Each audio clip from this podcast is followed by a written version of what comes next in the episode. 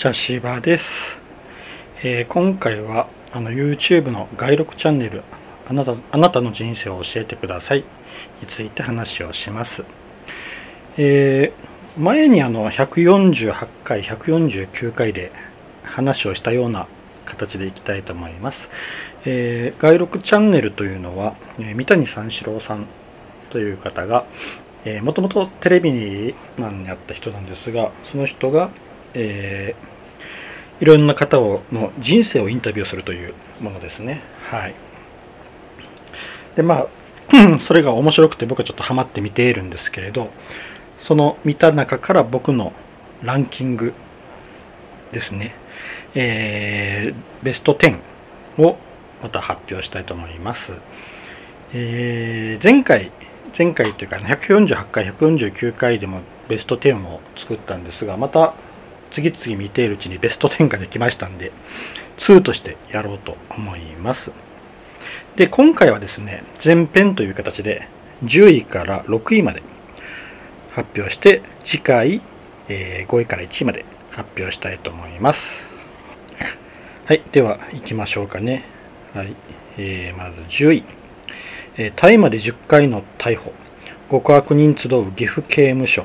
無期懲役囚と相部屋、えーラッパーボンズさんの、えー文ですね。はい、えーこれはあのラッパーのボンズさんという方がインタビューを受けているんですがまああのほとんどが、えその人の生い立ちもちょっとこうヤクザ絡みのことをやったりとか、まあ、あのちょっと大麻で逮捕されたりとかいろいろこうまああの波乱万丈な人生を話しするんですが、えーその中でこの方があの大麻で捕まって刑務所に入るんですよ。でその時にあの刑務所の中でも、え岐阜刑務所というところに送られてであの本来やったらこの方の懲役1年から2年ででで出られるのでそれと相当するぐらいの人のいるところに入れられるはずがなぜか無期懲役とかめちゃくちゃ懲役長い人のところに入れられてしまうんですよね。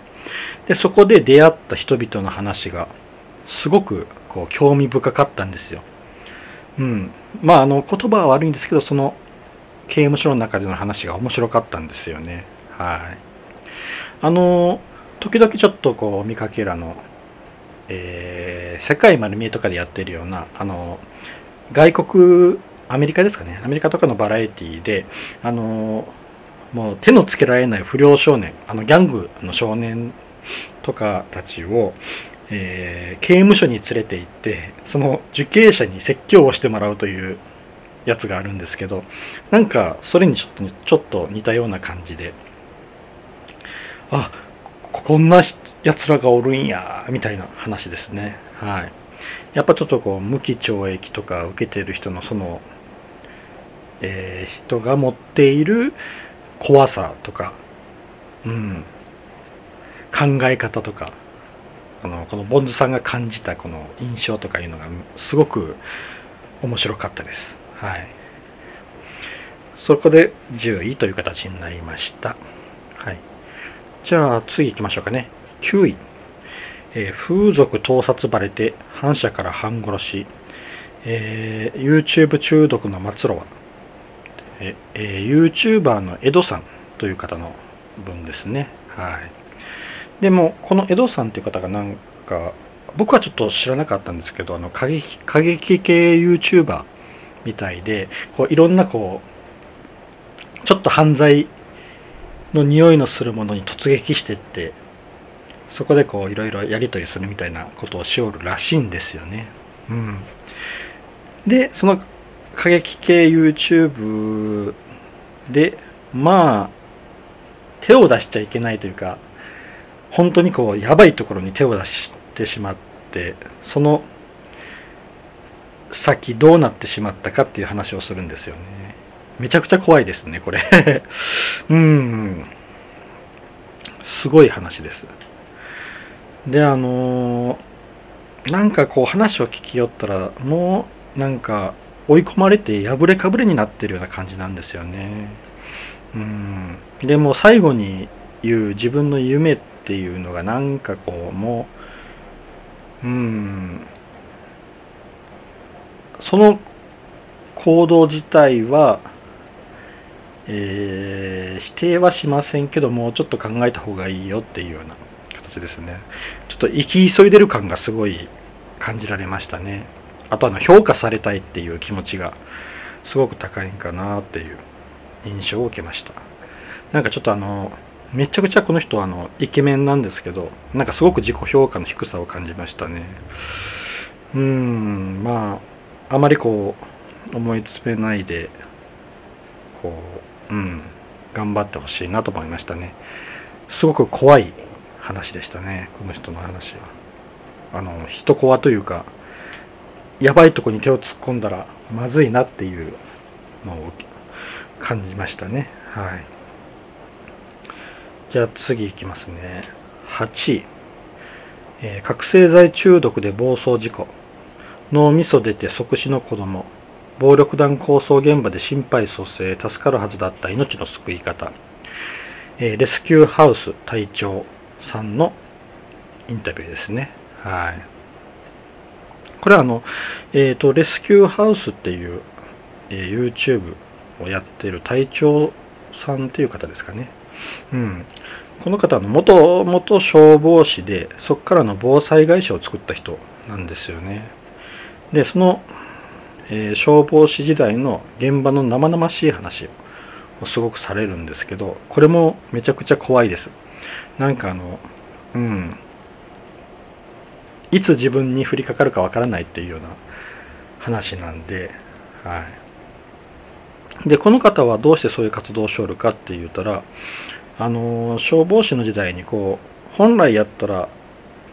救えるはずやったいう命を救えなかったっていうことでもっとあの、えー、一般市民の人にこう死というものが身近にあるっていうのを感じてほしいであとあの自分がこの身につけた技術やとか、えー、技術ですよね。それを、えー、一般市民の方に伝えたいということで防災会社を作った人なんですよね。はい。あの救急車が来るまでの間にその通報者とか一般市民の方ができることっていうのがあるはずでそれさえできていれば助かる命っていうのがいっぱいあったということなんですよね。うん、あの分かりやすくこう死を身近に感じるって言ったらえー、4人に1人は交通事故に遭うっていう話をされていてそれを考えたら家族4人家族がいたらその中の1人は誰1人は事故に遭ってしまうっていう、うん、それぐらいあの危険が近くにあるんですよっていう話をされるんですよね。あのこの隊長さんの、うん、考えっていうのはものすごく共感しますしこの活動っていうのもすごく大事なことやと思いますんでうん、めちゃくちゃ聞きよって面白かったですね。はい。し、ちょっと頑張ってほしいと思いましたね。はい。じゃあ次行きましょうかね。7位、えー、カイヤさんの話ですね。カイヤさんのインタビュー。えー、まあ、カイヤさんって言ったらあの、えー、川崎麻世さんの奥さんですかね。もう、どうなんやろ離婚されたのかなどうなんやろちょっとわからないんですけど、うん、今度、カイヤさんのインタビューです。はい。で、あの、この人は、もう、えっ、ー、と、小さい頃に、えー、絵本か何かで見た日本人に憧れて、日本に来たらしいんですよ。うん。で、あの、そこでまあ、川崎麻世さんと出会ってっていう話なんですが、うん、この人のかんあの語るあの仕事についての考え方や子育てについての、え、考え方そして真摯さそれがすごくこうちょっと感動したんですよね、うん、なんかめちゃくちゃ考え方が日本人なんですよ、うん、であの僕これあの見ていて最後あのあかっこいいなこの人って思ったら三谷さんもえー、かっけえなってこう最後切れる寸前につぶやいてたんですよね。うん、やっぱこうなんかこうかっこよさを感じたんですよね。はい、でこのカイヤさんっていうのは侍に憧れとったんですけどその侍に憧れとった人が日本に来てなんか侍になったような印象印象を受けましたね。うんなんかすごいちょっと胸が熱くなるような感じがありましたね終わった時に、まあ、ちょっとあのこの人あのハッスルだったかな？うん。であのプロレスとかをしよったんですがその話とかもあって、うん、面白かったです。で、えー、6位ですね、えー、ヒゲ男爵の山田るい53世のインタビューですね。はい、えー、この方ものすごいあの僕文才がある人だと、うん、思っていてこの人の書いたの「一発屋芸人列伝」っていう本があるんですけどそれもすごい読んだんですけど面白かったんですよね。うん、であのこのインタビューを聞きよったらなんなんとなくその、うん、この人の文才とかあのがあるのはあるその理由がわかるような印象を受けましたね。であのこの山田るい53世さんはもともと頭がいいんだなっていうただちょっとあのプライドの高さも感じたんですよね。でそのプライドの高さがちょっとこうねじくれてしまって学校を登校拒否引きこもりになったような印象を受けましたね。あのしかもその学校っていうのが中学受験をして入った学校なんですよ。わざわざ。そこでちょっとこうある出来事があって登校拒否になって引きこもりになるんですけどね。もう6年間引きこもってたそうですね。うん。であのこの人があのまあちょっと後々にわかるんですけどその脅迫？神経症でしたかね。うん。かなんかが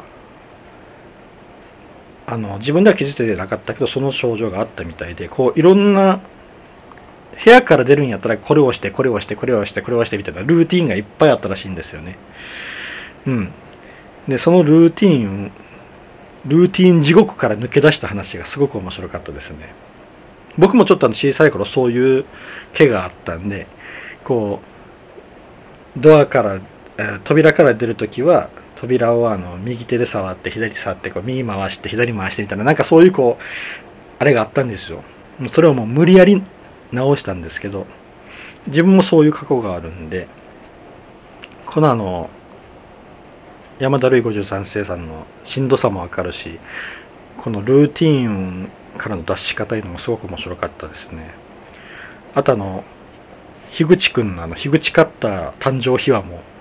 面白かったです。はい。であの最後の方でこう一発屋って言われる芸人さんたちの凄さについて話をするんですけどうん、もうそれ聞きよったらああやっぱり一発当てるっていうのはすごいことなんやなって分かりますよね。であのそこに対するプライドにもすごい感動しましたね。とてもいいインタビューでしたね。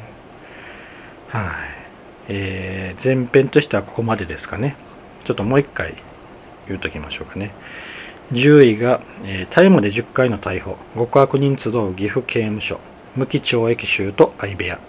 ラッパーボンズ。さんのインタビューですね。9位が、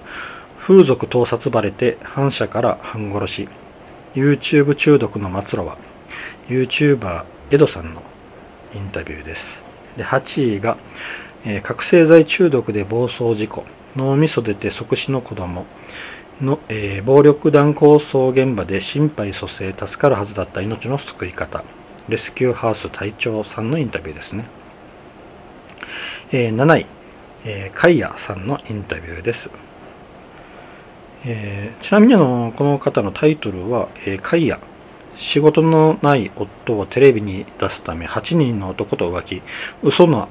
鬼嫁演じるもっていうタイトルがついてますね。で6位がヒゲ男爵山田るい53世さんのインタビュー、え、タイトルは、えー、脅迫神経症6年。引きこもりえー、娘に10年隠し続けた一発屋の仕事っていうタイトルがついています。はい。で、えー、次回は5位から1位を発表したいと思います。